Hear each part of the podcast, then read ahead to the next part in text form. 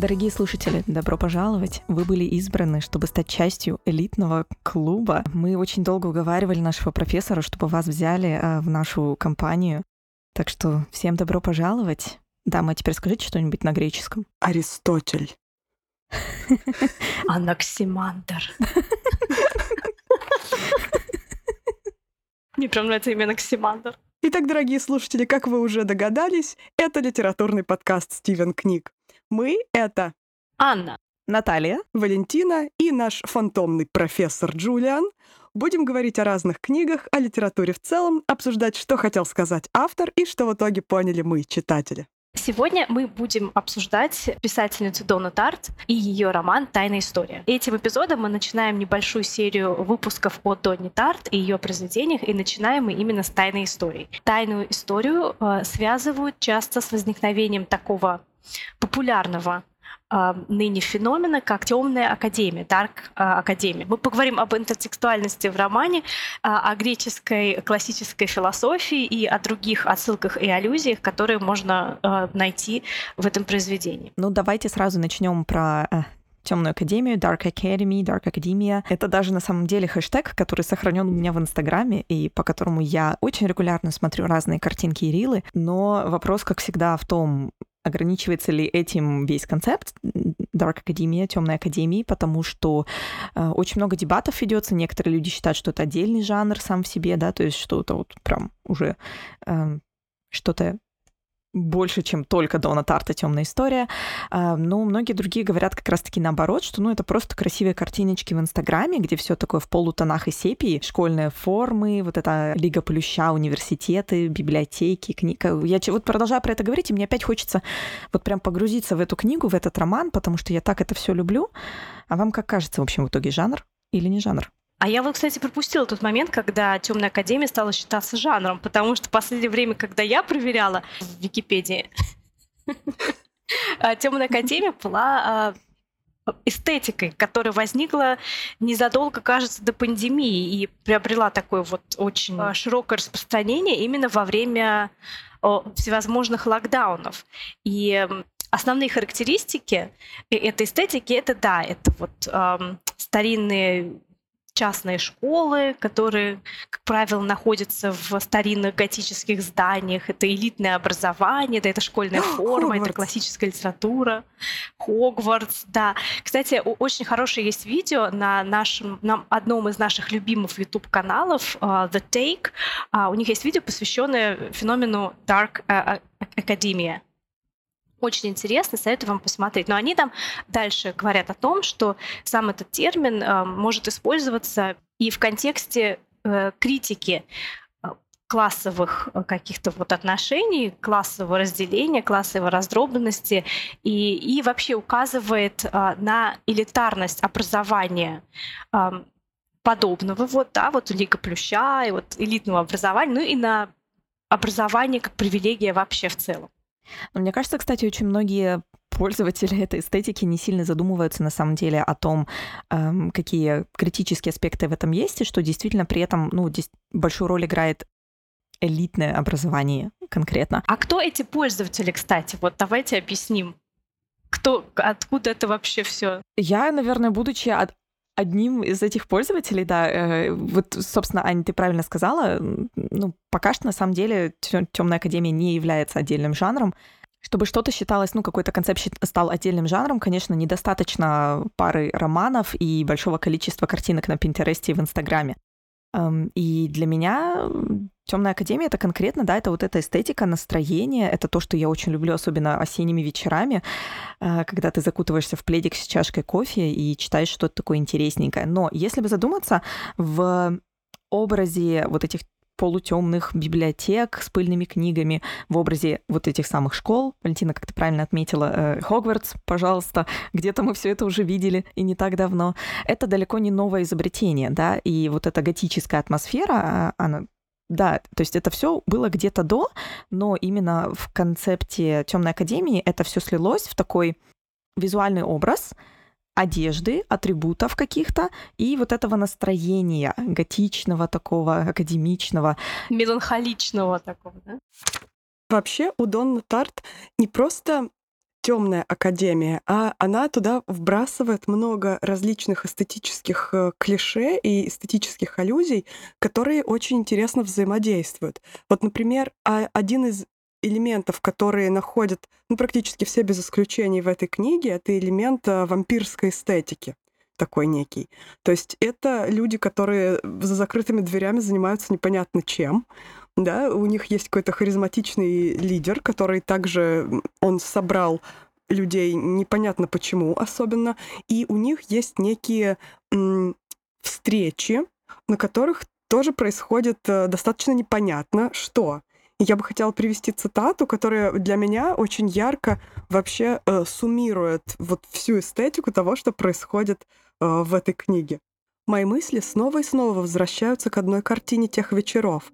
Она не дает мне покоя, словно навязчивый сюжет, исподволь повторяющийся в каждом сне.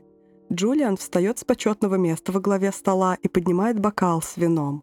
«Живите вечно», — произносит он и все мы встаем следом за ним, и будто отряд кавалеристов, скрещивающих сабли, со звоном сдвигаем бокалы. Генри и Банни, Чарльз и Фрэнсис, Камила и я. Живите вечно, хором откликаемся мы и единым жестом подносим бокалы к губам. Всегда, всегда один и тот же тост. Живите вечно. И по-английски он еще так звучит э, чуть более общо и чуть более абстрактно, я бы сказала. Live forever да, жить вечно, живите вечно, то здесь совершенно непонятно, какая именно здесь грамматическая форма. И он выглядит гораздо более как манифест даже, чем русский перевод. Надо еще отметить, что э, отрывок, который ты прочитала, является тематическим продолжением э, раннего еще э, отрывка в книге, когда э, Ричард первый раз присутствует на лекции Джулиана в компании этих студентов, с которыми потом нам придется провести весь этот э, роман, э, они говорят о том, что такое красота. И они сходятся во мнении, что красота — это ужас. И что все, что ужасно, все, что э, страшно, нас притягивает, обладает некой манящей красотой для нас. И затем Джулиан задает вопрос, а что тогда желание? У нас, нам кажется, что у нас много желаний, но на самом деле только одно. Что это такое? Камила отвечает «жить». «Жить вечно», добавляет Баня. Да, и потом вот это становится их таким неким э, негласным девизом «жить вечно». Да. Но здесь нужно понимать, да, вот это все в контексте вот этой их э, философии, что красота — это ужас, что желание — это жить. Наше желание из этого это значит жить, жить вечно. Да, Донна Тарт, наверное, непроизвольно стала родоначальницей направления Темная Академия, а, но можно отчетливо увидеть разницу между там, 20-летними тиктокерами, да, которые а, одеваются в твидовые жакеты, надевают очки пенсне да, и берут разные пыльные томики чтобы делать красивые фотографии, а, и, наверное, тем эстетическим и художественным намерением, а, которое закладывала в свою книгу Донна Тарт. Потому что когда она описывает вот эту всю темную академию, это образование, это их увлечение классикой, увлечение, э, это а, отрыв от повседневной жизни, она все-таки делает это иронично, как бы tongue in cheek, не на серьезных щах, да, так как потом это восприняли, э, восприняла молодежь, которая в этом нашла себе новый какой-то вот фад, какую-то новую такую эстетику, да, типа когда-то были готы, когда-то были эмо, да, теперь вот эти темные академики, да, новый тренд. Но у Дональд Тарт это действительно подается а, иронично и в контексте критики подобного, а, ну не то чтобы стиля жизни, а Подобного наивного взгляда на мир, пожалуй. Да, наивного да, взгляда на мир и наивные попытки эм, воплотить классические принципы э, в реальной современной жизни. Но э, вот сейчас, Аня, даже ты просто рассказываешь, словами об этом описываешь, да, это вот пыльный томик книг, это твидовые жакеты, и меня прям сразу, ах, в душе отзывается. Я честно признаюсь, даже если брать э, темную академию без ее критического аспекта, а он в ней довольно-таки, ну, очевидный, его на самом деле сложно игнорировать. Но если брать чисто визуальную составляющую, я все равно очень-очень это люблю, большой фанат. И если бы эти твидовые жакеты так хорошо на мне сидели, я бы носила их постоянно. Особенно винтажные, да, безусловно. Но мне бы хотелось еще, прежде чем мы перейдем, наверное, к деталям вот этой критики класса, элитизма и почему Темная Академия в исполнении Донны Тарт так отличается от э, того, какой формат она приобрела в популярной культуре. Э, хотелось бы, наверное, немножко обозначить все те имена, которыми мы тут бросаемся. Банни, Чарльз, Фрэнсис и прочие. Ах, милый Фрэнсис. Эм, как вы поняли, мой любимый персонаж, хотя на самом деле э, к Генри я тоже неравнодушна. Почему, я расскажу попозже. Это очень личное. Да. А мой любимый персонаж Банни. У меня к нему смешанные чувства, но скорее да, чем нет, да. Вот как в Гарри Поттере есть трио главных героев, то в Темной Академии есть, ну, назовем это так, пятерка. есть пятерка и Ричард. Квинтет? Квинтет и Ричард, да-да. Кстати, вот меня явно не взяли а, работать с профессором Джулианом Мэроу, который работает в университете в Вермонте очень интересным образом. Он, видимо, настолько богат, что отчисляет а, всю свою зарплату просто на счет университета назад но за это ему разрешено преподавать вот ровно как он хочет и кому он хочет. То есть целая какая-то программа обучения чисто вот отдана ему, потому что он такой харизматичный, замечательный, талантливый, много знает, ну и деньги не берет. А деньги большие. Когда я вырасту, я тоже так буду делать. Мечты, мечты. Когда я вырасту финансово. Главное, не компостируй мозги своим студентам всяческой Упс, классической поздно. философии. А то они потом как пойдут, в разгул. Но если они прочитают тайную историю, они знают, будут знать, почему этого не надо делать. Ну что ж, да, Ричард, э, наш главный, кстати, рассказчик, главный рассказчик. Э, единственный наш рассказчик, фактически. Да, наш единственный Ричард. Крайне ненадежный. Один единственный и тут ненадежный. Ричард приезжает учиться в этот колледж и как раз там знакомится с нашим квинтетом. Э, это Генри, Фрэнсис, а, близнецы Чарльз и Камила и замечательный, немножко странноватый Бани. И этих ребят отделяет не только то, что они являются избранными учениками а, Джулиана Мэру, но и, в общем-то, их положение финансовое, назовем это так. Финансовое положение и их происхождение семей, то, как они себя ведут, и как раз-таки вот эта нарочитая показушность, наверное, темной академии и их вот этой эстетики, вот их отношения к жизни. То есть, но эм, наш квинтет, они делают еще более шаг в сторону темной академии, когда для них это не только визуальная эстетика, это не только вот, да, мы в 80-е годы учимся в Лиге Плюща, ну или в университете похожем на что-то эм, из Лиги Плюща, но они живут по этой философии. Ну, или им кажется, что они живут по этой философии. Да, Очень, да. Э, по, по, по версии Джулиана. По версии Джулиана, да, именно. Это греческая философия именно через э, его, его глазами. И конечно, когда читаешь, очень виден этот разрыв между тем, как они представляют свою жизнь, свой стиль жизни, э, свои действия, эм, и тем, как это выглядит со стороны. То есть как это видит. Ричард, возможно, и через Ричарда, как видим это мы. Что да, им, конечно, кажется, что они э, пытаются воссоздать э, образ жизни и характер такого греческого философа. Ну, в большей степени, конечно, это удается делать Генри, который вот... Mm-hmm. Мы потом еще поговорим дальше, да, о, о тех, а, какие философские течения а, здесь находят свое отражение в тексте и в образах этих персонажей.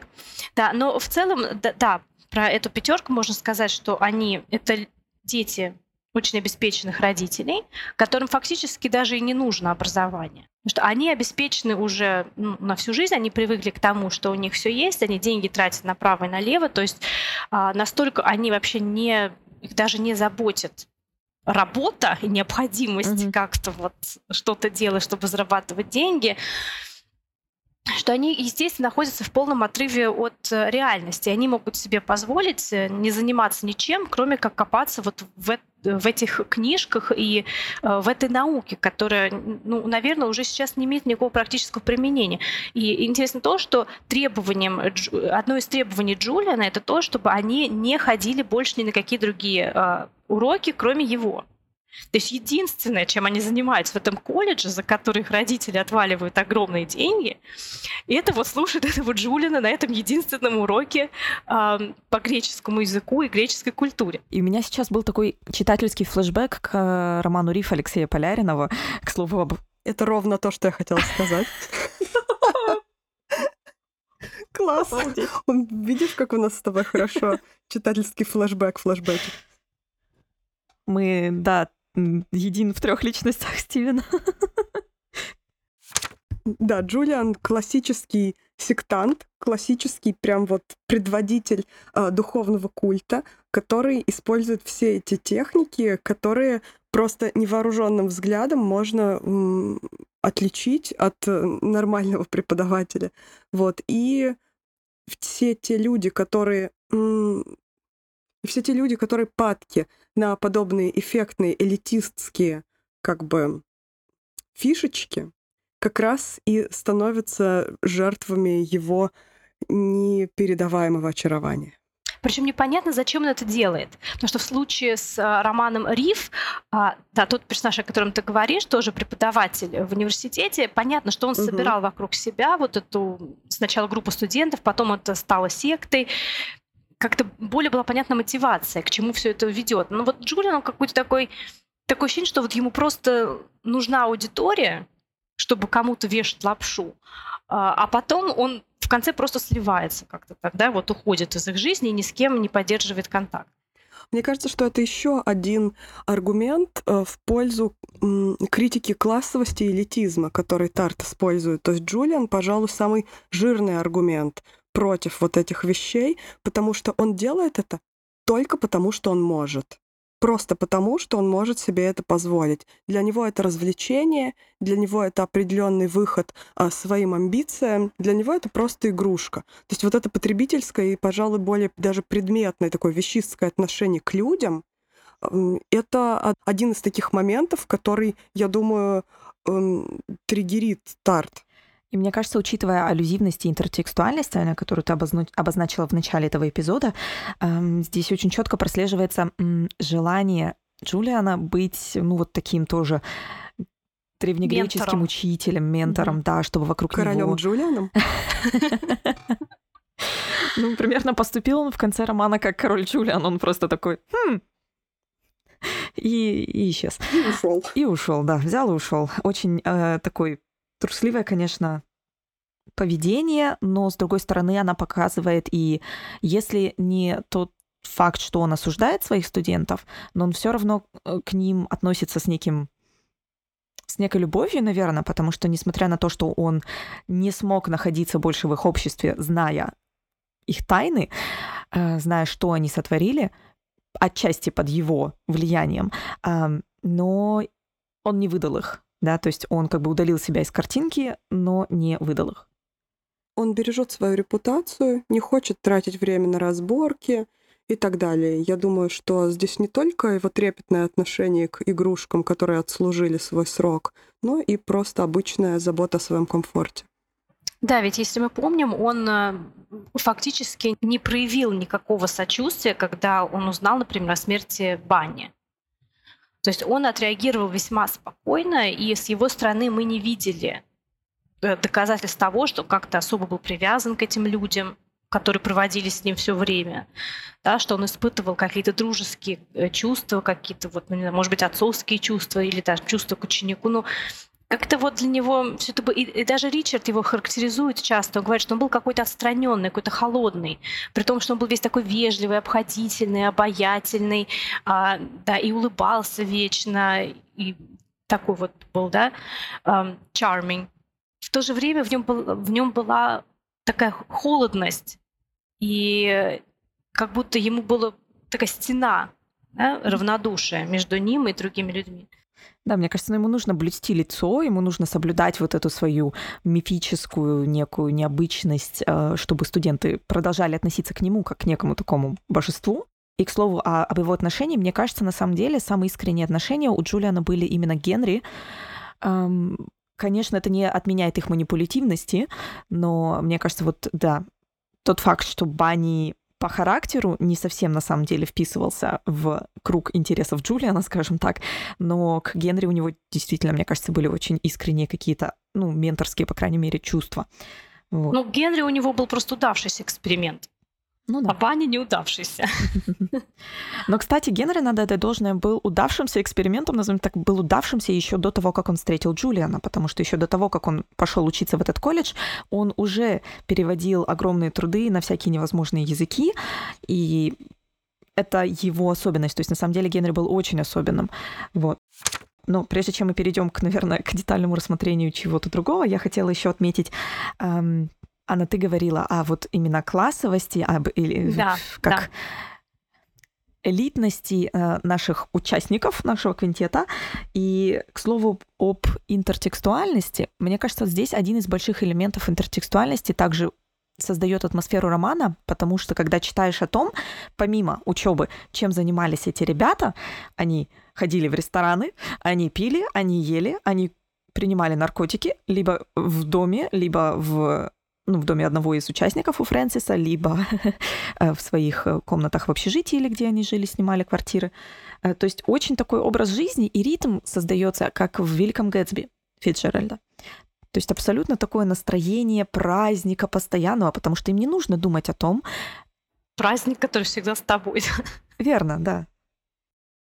Вот ты очень э, хорошо заметила, я тоже хотела по этому поводу э, сказать, как э, вот, вот мы говорим да, действительно о критике классовости, а что именно указывает на то, что Тарт критикует э, подобный э, классовость и элитарность образования, что она не выбрала своими персонажами людей, которые вот действительно э, преданы этим идеалам, там, каких-то вот да, богатых аристократов, которые учатся в этом заведении, и действительно им получается воплотить идеал. Она не идеализирует их, потому что сначала мы видим вот этот верхний план, э, все эти рассуждения, их разговоры э, о Гомере, о красоте, об ужасе, да, о классике, поэзии, а потом она нам показывает, показывает, она как бы вот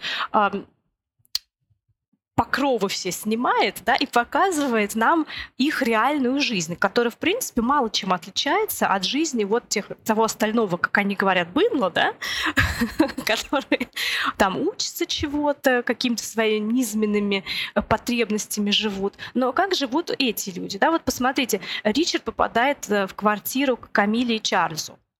И что он видит?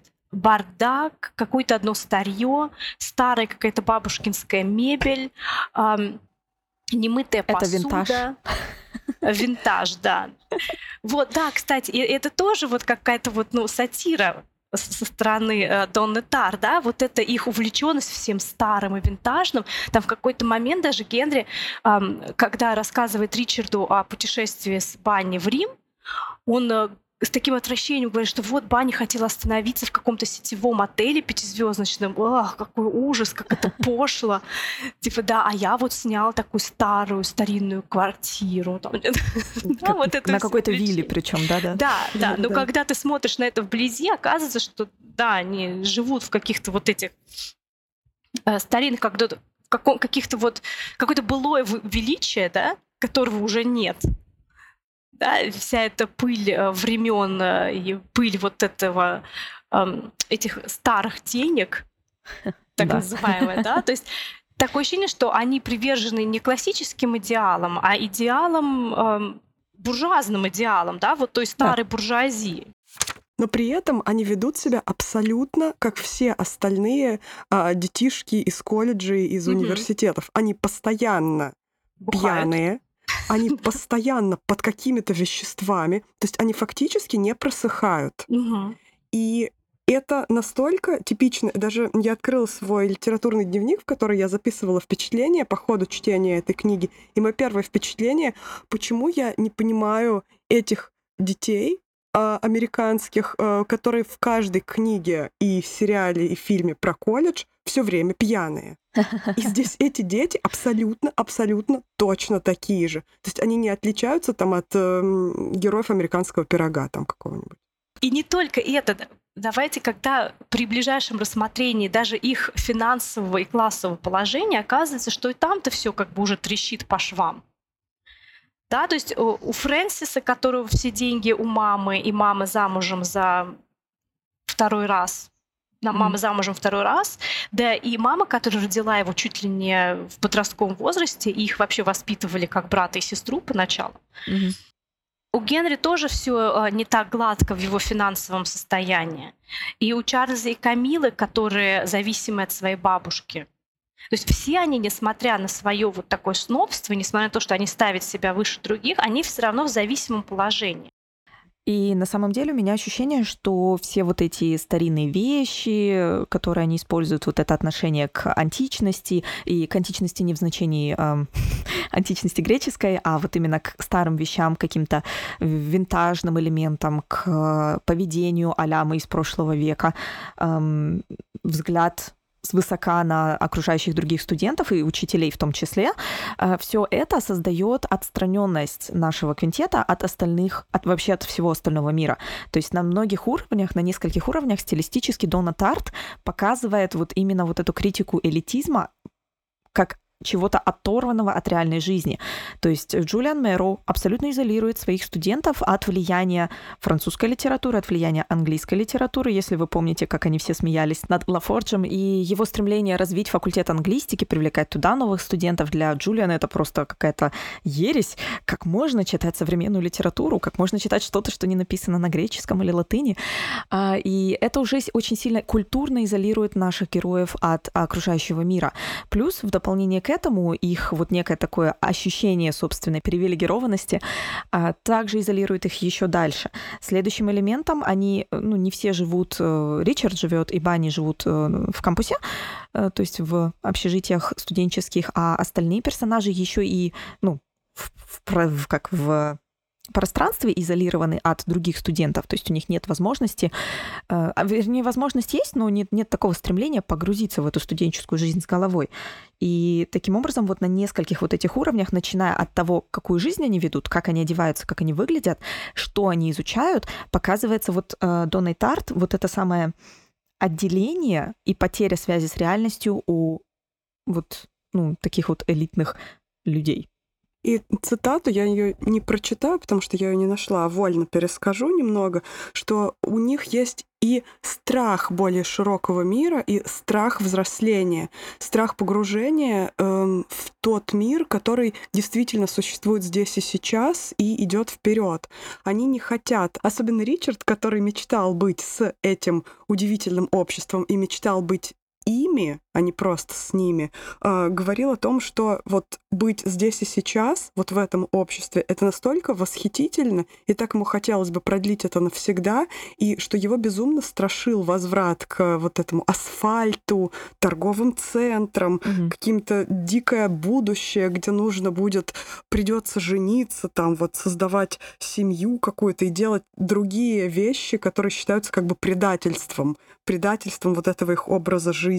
И ему мечталось о том, чтобы можно было оставить все именно так, застыть вот в этой капсуле времени. Кстати, Ричард и вообще то, откуда он родом, то есть он родом из солнечной Калифорнии, попадает в этот холодный, промозглый и даже иногда снежный Вермонт. Ощущение, что вот этот колледж в Вермонте находится в каком-то вот таком пространственном и временном кармане и не существует параллельно с реальной жизнью, потому что очень сложно понять, какое вообще время мы, мы в каком году, что происходит. Это может быть 80-е годы, это может быть и 19 век, судя по ощущениям, если не врываются в повествование другие студенты, как, например, Джуди со своими впечатлениями и наркотики всякие разные, либо какие-то политические события, которые подсказывают, что все-таки действие, происходит где-то в 80-х годах, конец 80-х, наверное. Вот этого всего нет, и воспоминания Ричарда о его доме, о его семье, о его родителях, они такие, ну вот да, действительно не очень приятные, но они не то, что совсем какие-то плохие, но вот ему там было некомфортно. Но когда он попадает вот в этот промозглый, холодный, мрачный университет, я, мне кажется, рисую его сейчас более готическим, чем он был на самом деле. А, но вот это постоянное чувство, даже ощущение абсолютно другого климата, другой погоды э, вокруг себя, оно добавляет вот этой атмосферности, мне кажется.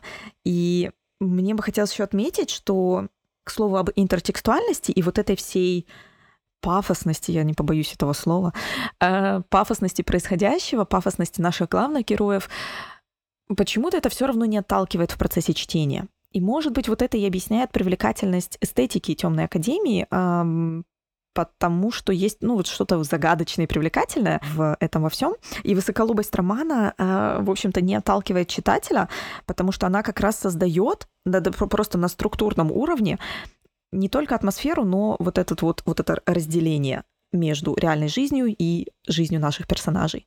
Хотела добавить, как Тарт подчеркивает еще и э, нежизнеспособность этих персонажей. Вот это пятерки, они не только еще оторваны от реальности, но постоянно, а, когда они появляются на страницах, им сопутствуют образы какого-то упадничества, декаданса, образы смерти. Там был э, момент, когда Камила а, ранит ногу в реке, наступая на какое-то стеклышко, и к ней подбегает ее брат и кричит «Камила, ты умерла?» И Ричард, когда смотрит, как Генри несет Камилу к дому, и он видит ощущение, как будто ее тело совсем уже мертвое, как будто она бездыханная лежит в его руках. И вот э, эти намеки на постоянно как какую-то вот нежизнеспособность их, и, наверное, и вот эта их физическая слабость относительная, то у, у Генри у него мигрени, да, и какие-то вот тоже свои психологические состояния. Э, в случае Чарльза это алкоголизм, алкоголь, плюс еще их э, инцест между ними, между близнецами. То есть э, все говорит о какой-то антижизни. Хотя они говорят о том, что жить вечно, но все в них говорит о том, что они долго не проживут.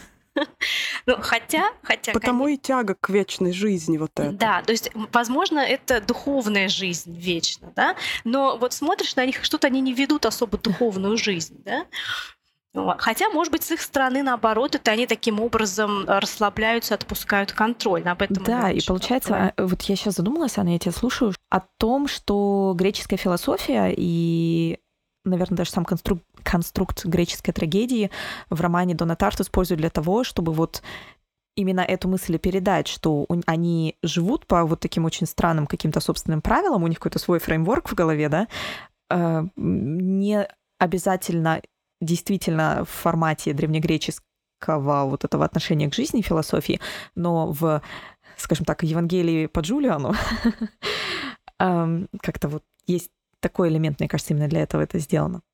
И вообще очень много таких противопоставлений а, в романе между жизнью и смертью, между высшими классами, низшими классами, да, как видит себе это наша пятерка, э, и противопоставление между вот тоже очень характерное для американской культуры между западным побережьем и восточным побережьем, то, о чем ты говорил, Наташ, да, что, что вот он из Калифорнии, э, Ричард, и воспринимается он как чужак в этой среде.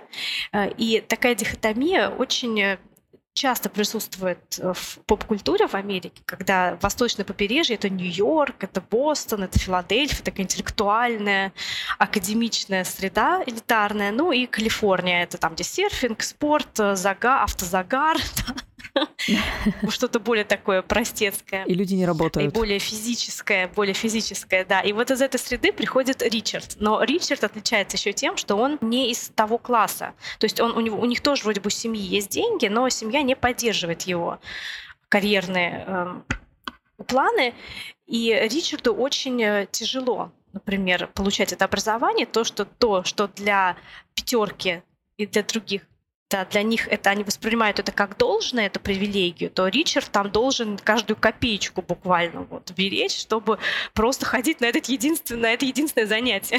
Я хотела просто сказать, Ричард э, живет по таким современным каким-то инстаграмным заветам, что надо найти себя и делать то, что тебе нравится. Зачем учиться на студента-медика, ну, вернее, зачем быть студентом-медиком, учить медицину, чтобы потом работа была, деньги были. Пойду учить древнегреческий. Зато это то, что я хочу делать. Причем Ричард не особенно хорошо понимает, что именно он хочет делать. А, Начнем с того, что он прибывает с солнечного юга в очень-очень несолнечный колледж. И мы здесь сразу э, поколение X, Y, Z, кто там мы. А, сразу видим здесь, вспоминаем, я не знаю, может быть, вы не вспоминаете, простите, вспоминаем Беллу Свон, которая тоже приехала, вся такая с юга, но при этом она вообще не загорелая, и ей гораздо комфортнее в этом холодном климате. Она видит каких-то странных и сразу а, очарованное имя пытается к ним примкнуть. М-м, смотрите, смотрите, чувствуете вайп? Вот я опять же здесь говорю про вампирскую эстетику. Она здесь все равно, эти уши настойчиво торчат просто отовсюду. Вот и приходит Ричард, который пытается не только как бы быть с ними, но и пытается быть ими. Э, потому что он очарован, очарован элитизмом, которого у него нет. Он очарован вот этой интеллектуальностью, которой его жизнь до этого была лишена.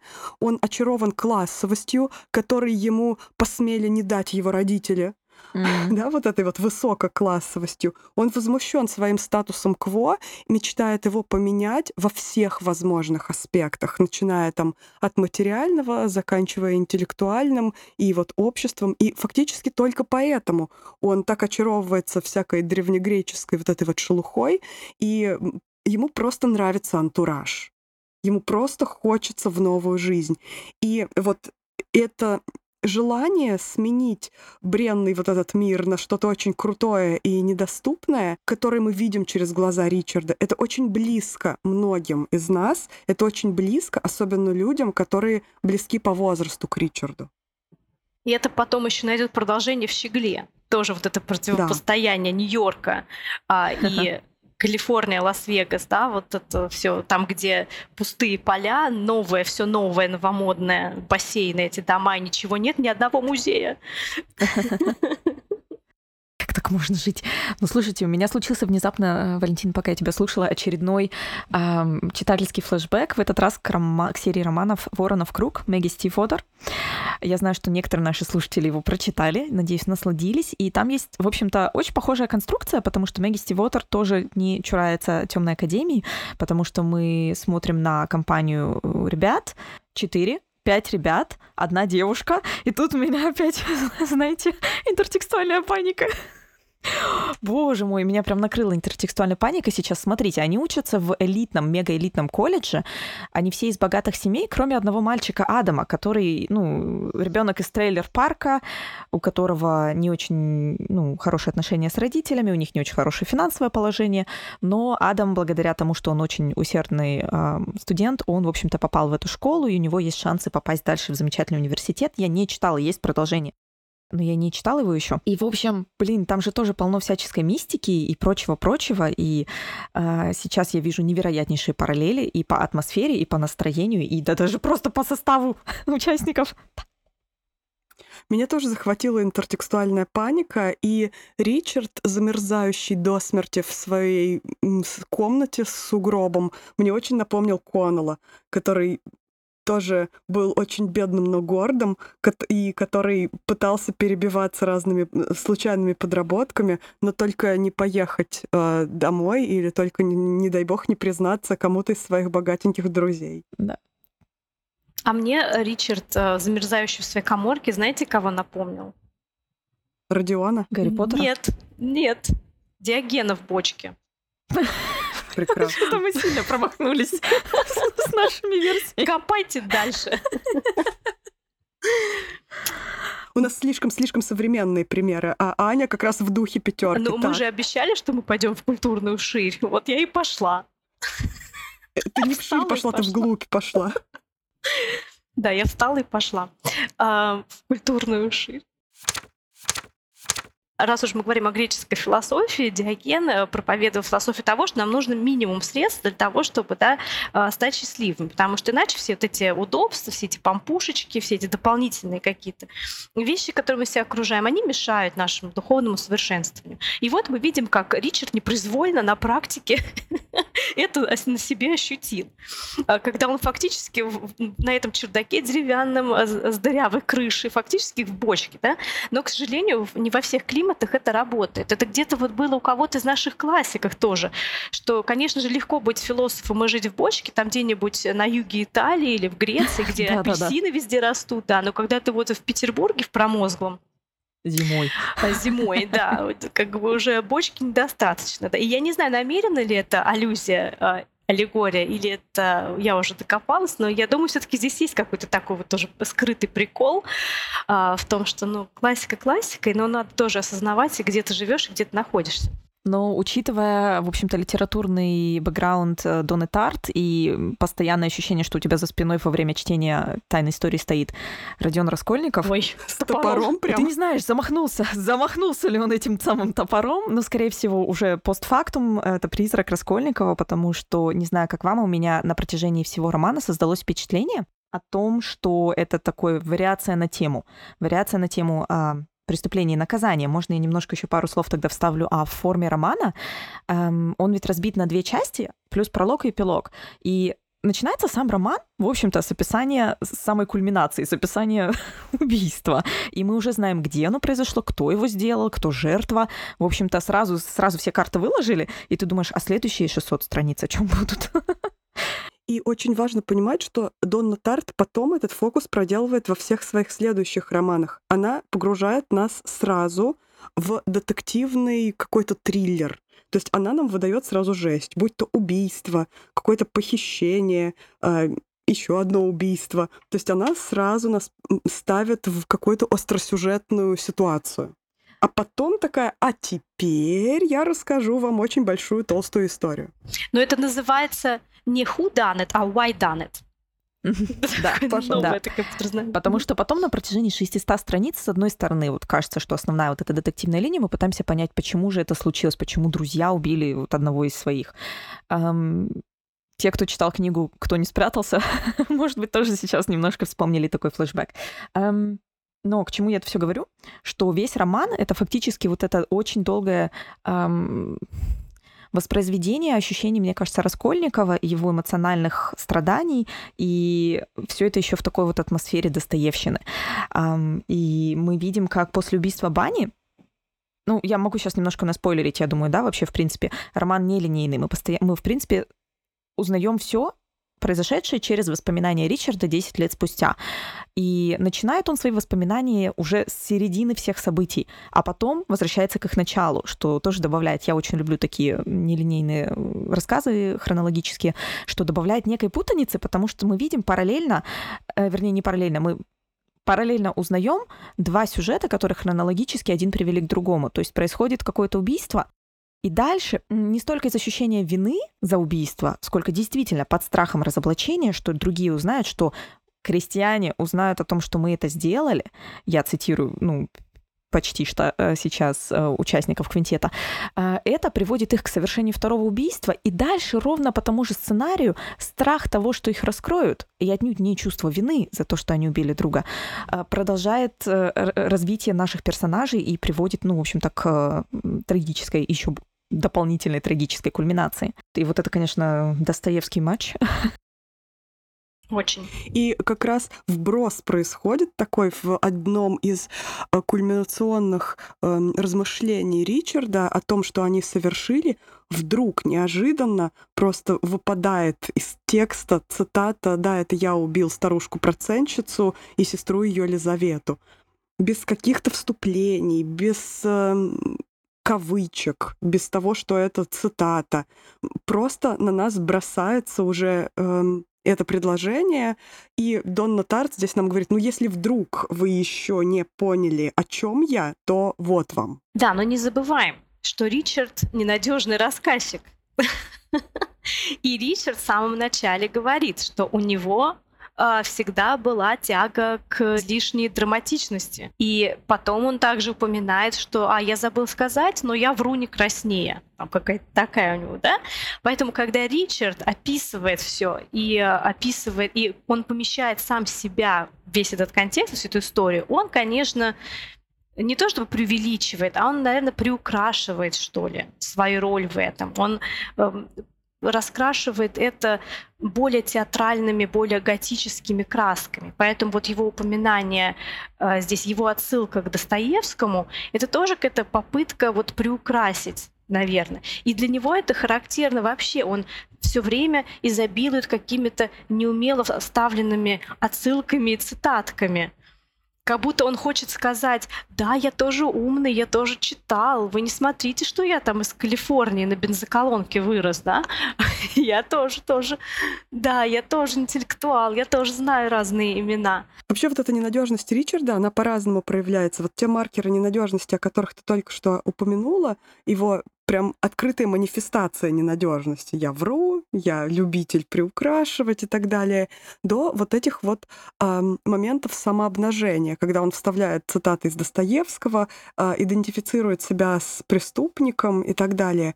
Но самое интересное для меня, по крайней мере, в портрете ненадежного наратора Ричарда было то, как он видит главных героев. Потому что, во-первых, он к ним примкнул из-за того, что он ими как-то безумно очаровался. И вот эм, то, что он попал в этот элитный колледж, да, был его первый шаг э, к тому, чтобы отринуть бренное существование на бензоколонке, а попытка влиться вот в этот суперэлитный кружок, это была как бы кульминация его протеста против существующего у него социального статуса. Это как бы первый момент. И он видел этих героев очень сильно в идеализированном свете, и э, Камила оказалась ему не просто там тощей девушкой с зеленым цветом лица, а какой-то восхитительной феей божественной. И эти люди казались ему не просто какими-то социофобами, какими-то странными, которые презирают просто всех вокруг и ведут себя периодически просто по-свински, а потрясающими людьми не с этой планеты, просто с другого времени. И потом, когда мы видим не глазами Ричарда, а глазами просто других окружающих э, портрет вот этих же героев, мы неожиданно понимаем, что что-то здесь не сходится. Когда какие-то э, соседи по общежитию говорят Ричарду, а, вот эти вот странные странненькие. А, вот эти вот брат с сестрой, которые друг с другом спят. А вот этот вот Генри, он вообще какой-то пришибленный, мне кажется. Он вообще псих и опасный. Ты как с ними вообще общаешься? Это вроде нормальный. Тут внезапно звучал действительно голос, э, как-то голос разума Джуди, Джуди Пови, соседка, которая, э, в общем-то, одной из первых сказала, ой, ну они какие-то страшноватенькие, эти ребята, они какие-то, не, ну, угу. с, именно не в себе, не с негативной точки зрения, да. Бывает, знаете... Сатане поклоняются. Да, бывает, знаете, вот веселые люди, которые не в себе, и ты думаешь, блин, какие классные там, я не знаю. А в данном случае отнюдь не так, и она рассказала ту историю как раз... Э, Ричарду о том, как Генри кого-то избил. То есть то, чего мы сейчас не учитываем, говоря о всей вот этой классицизме, о вот этих всех прекрасных умственных упражнениях, которыми они занимаются, то, что Генри еще и физически очень большой, внушительный и, в общем-то, передает вот это ощущение, ну, либо надежности, то, что, как его воспринимают Камила и Ричард, но в то же время и ощущение физической опасности, потому что он большой и сильный. И ты никогда не можешь предсказать, как он себя поведет, он ну, стукнет и стукнет, и все. Ну да, и это оказывается очень важным в итоге, и это отыгрывается. То есть взгляд ненадежного нашего наратора и просто обычных людей э, на тех же самых героев очень-очень сильно разнится. Ну и, конечно же, э, постоянное самооправдание Ричарда, когда он, во-первых, достаточно намеренно и нарочито пытался не замечать, что происходит что-то странное и страшное. Эм, явно он догадался, что эм, его друзья сделали что-то не то, когда произошел их первый ритуал и первое убийство. Э, были явные знаки он их, причем достаточно подробно описывал, про то, как они уходили ночью, про то, как они там что-то стирали, про вот эти вот разные вещи. Но он намеренно строил из себя дурачка, потому что он боялся в них разочароваться, он боялся э, что-то узнать о них, да, что помешало бы ему э, их так же сильно обожать, и, скажем прямо, он боялся, что они его выгонят из своего кружка. Поэтому он пытался, в общем, сидеть и не высовываться, и пытался игнорировать все, что только можно игнорировать. Но когда уже игнорировать стало просто невозможно, да, он э, поучаствовал, скажем так, в убийстве Бани и поучаствовал очень даже деятельно, мы видим то, как с самого начала он просто очерняет образ Бани.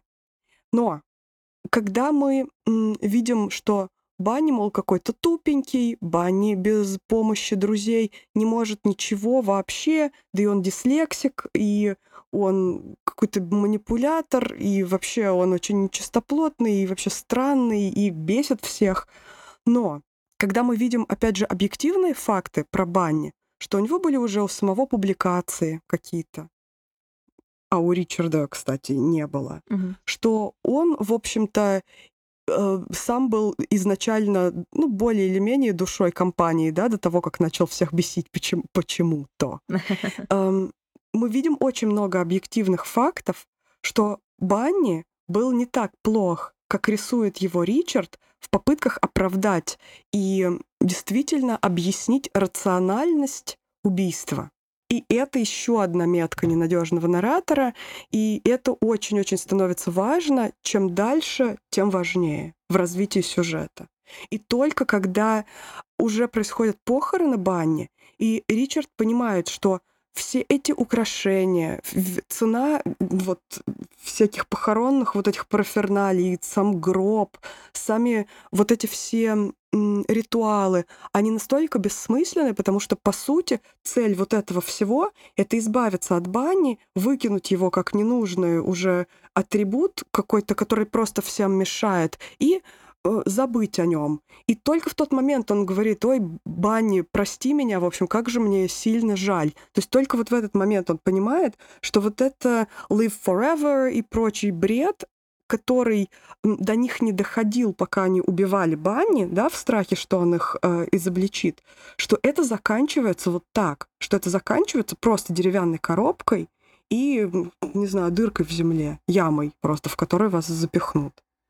Никакого live forever. Да, из повествования Ричарда у меня сложилось впечатление, что он сам себе не признавался в том, эм, что он пытался заменить Бани. То есть ощущение было, что вот их должно быть пять. И раз пришел новый человек, кто-то должен уйти.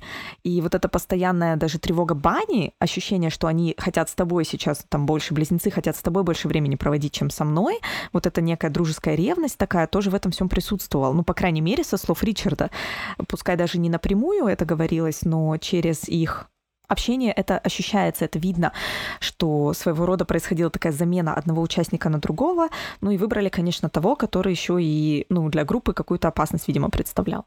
Да, и он концентрируется на том, какой был противный Банни, какие он разные делал поступки ужасные, казалось бы, да, но все остальные герои делали такие же неприглядные вещи абсолютно, а иногда и похуже, да, мы знаем прекрасно. Но для Ричарда это казалось все милые особенности их поведения, Мгм. потому что их-то он не убил, перед ними он не испытывал о, удушающее чувство вины и не пытался оправдать себя, а наоборот пытался всячески оправдать свое очарование вот этой вот группы людей.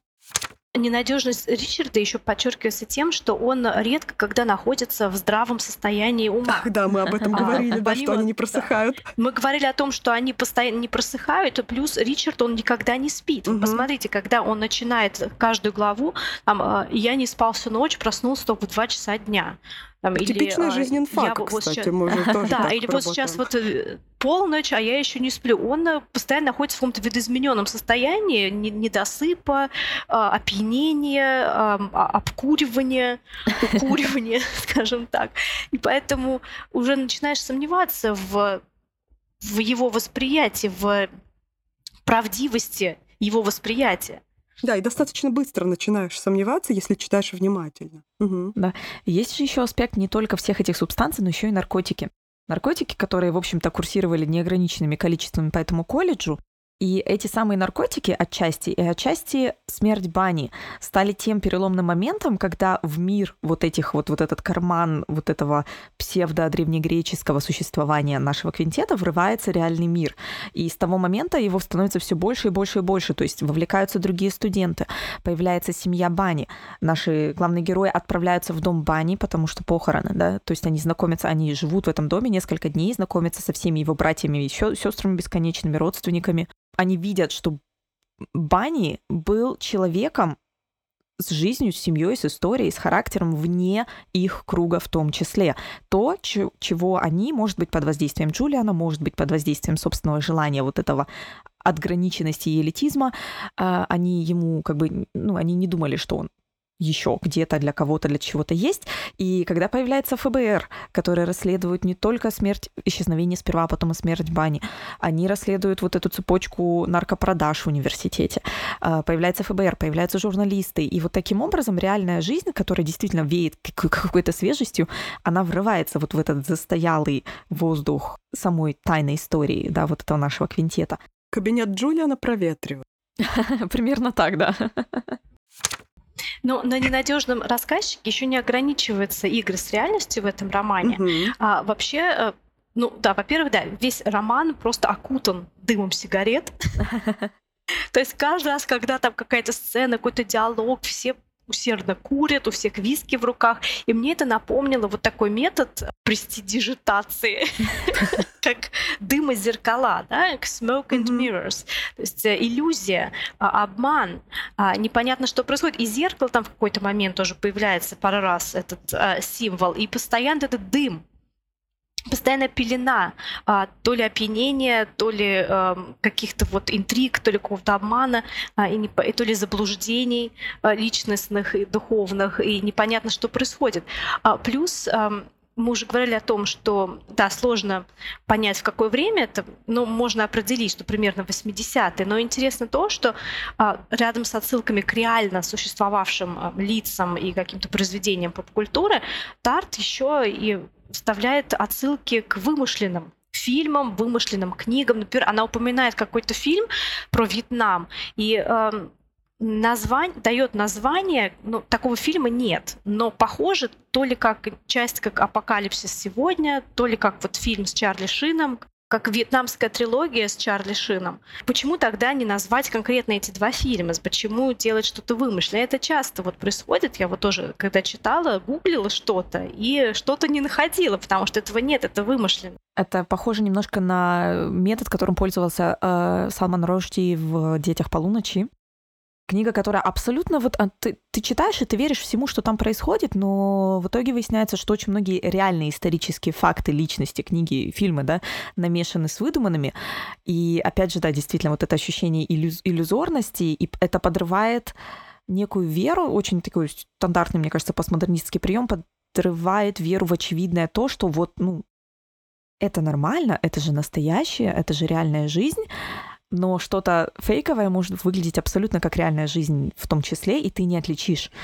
Ты не отличишь. То есть нет доверия, доверия э, нарративу, нет доверия тому, что было создано искусственно, то есть, например, в данном случае роману какому-то, или вот этой вот этому фасаду, который наш квинтет построил вокруг себя в романе. То есть это на стольких уровнях потрясающе. Просто, мне кажется, я еще могу пару часов говорить про эту книгу. Как, как это все классно сделано. И опять же, очередной элемент интертекстуальности — это вот э, некая аллюзия к Ружди. Ну да, у нас здесь просвечивают уши не только Салмана Рушди и всяких разных толстоевских, да, как мы говорили. За нами все время как будто за спиной стоит Родион Раскольников с топором, а по правое плечо его стоит Аполлон, а по левое Дионис. И Диоген в бочке там где-то катается. Ну вот, пожалуй, здесь мы и остановимся, а полную версию со всеми подробностями и с путешествиями в культурную ширь древнегреческих раскопок вы сможете услышать на Патреоне. Ссылки мы оставим в описании. Дорогие слушатели, спасибо большое за поддержку, которую вы оказываете нам в соцсетях, которую вы оказали нам при победе в э, блокпосте в 2021 году и а, на нашем Патреоне. Мы будем рады любой поддержке, потому что подготовка этих выпусков занимает очень много времени, но мы стараемся делать для вас качественный контент. Все ссылки в описании. Можно поддержать нас на Патреоне чашечкой кофе или на PayPal одноразово. Ну что ж, друзья, а, участники нашего узкого элитарного кружка по чтению Доны Тарт, я надеюсь, вы узнали что-нибудь интересное из нашего обсуждения и готовы поделиться своими мыслями, потому что роман бездонен, в нем много то, чего мы еще не... Он не бездонен, он донен, Донна Тарт. А? Донин Тартин? Абсолютно. В общем, друзья, делитесь вашими впечатлениями, рассказывайте о том, чего не раскопали мы в этом романе. Мы будем рады услышать ваши мысли. И пока. Пока. Пока.